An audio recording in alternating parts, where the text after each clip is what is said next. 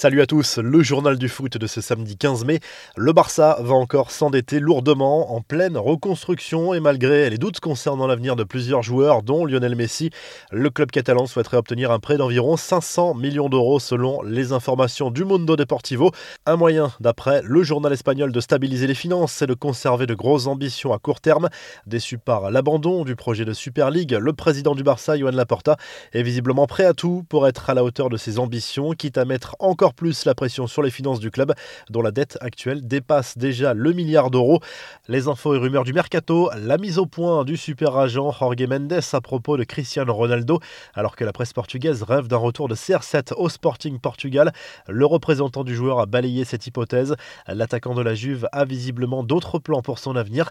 Cristiano est fier du titre remporté par le Sporting. Il a exprimé publiquement, mais pour le moment, ses plans de carrière ne passent pas par le Portugal, a confié l'agent au journal Rico L'arrivée de Sergio Agüero devrait être officialisée par le FC Barcelone après la finale de la Ligue des Champions le 29 mai prochain entre Manchester City et Chelsea. L'attaquant argentin qui aura 33 ans début juin devrait ensuite s'engager libre avec le club catalan comme l'indique le Mondo Deportivo ce samedi. L'OM passe à l'action pour un joueur brésilien selon Globo Esporte. Le club olympien a formulé une offre de 25 millions d'euros plus bonus pour Gerson, milieu offensif de Flamengo qui a déjà joué en Europe à la Roma et à la Fiorentina. Enfin, selon Eurosport, le clan de Jadon Sancho serait plus confiant que jamais par rapport à un transfert cet été en direction de Manchester United. Les Red Devils sont prêts à de gros sacrifices pour boucler l'opération. Dortmund réclame environ 100 millions d'euros dans ce dossier. Les infos en bref, la frustration de Neymar qui sera privé de finale de Coupe de France. Après le carton jaune reçu en fin de rencontre face à Montpellier, le Brésilien sera suspendu face à Monaco. Le joueur a réagi avec ironie sur les réseaux sociaux après la confirmation de cette sanction par révocation d'un sursis.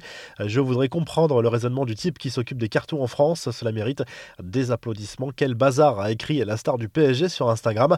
À Marseille, Jorge Sampaoli frappe fort dans le sprint final en Ligue 1. Cuisance, Kawi et Germain ont été écartés du groupe face à Angers et n'étaient même pas présents au dernier entraînement collectif de l'OM à la demande du coach argentin qui souhaite travailler avec un groupe restreint et des joueurs concentrés sur le club et non sur leurs intérêts personnels.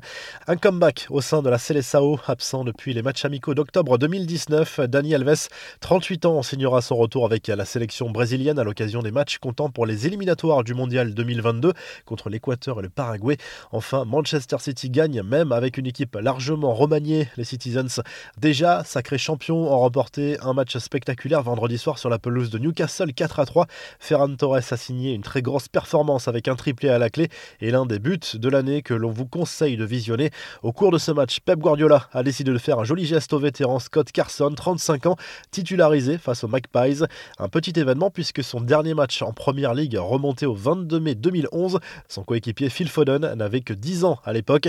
La revue de presse, le journal L'équipe se penche sur la petite révolution lancée par Pablo Longoria à l'OM. Le président marseillais restructure le club en profondeur et souhaite offrir un effectif de qualité à Jorge Sampaoli la saison prochaine.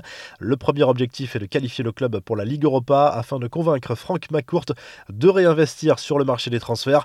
En Espagne, Marca se penche sur la succession de Zinedine Zidane sur le banc du Real Madrid et Raoul tient visiblement la corde pour prendre les rênes de l'équipe première la saison prochaine. Le coach français pour lui prendre une année sabbatique ou rejoindre la Juve. En Angleterre, le Daily Telegraph se penche dans le détail sur la finale de la Cup programmée ce samedi entre Chelsea et Leicester, coup d'envoi de la rencontre à 18h15 à Wembley. Thomas Tourel a une occasion en or de s'offrir un premier trophée avec les Blues. Et en Italie, le Corriere dello Sport se penche sur le choc entre la Juve et l'Inter en Serie A. Les enjeux sont loin d'être les mêmes pour les deux équipes. Les Nerazzurri sont déjà champions. La vieille dame, elle, joue très gros sur cette fin de saison et doit assurer son billet pour la prochaine Ligue des Champions. On vous laisse avec le détail des plus belles affiches du week-end dans les grands championnats européens, la finale de la Cup, le sprint final en Liga et en Ligue 1 ou encore un explosif Juvinter en Serie A. Si le journal du foot vous a plu, n'hésitez pas à liker la vidéo et à vous abonner et à très vite pour un nouveau journal du foot.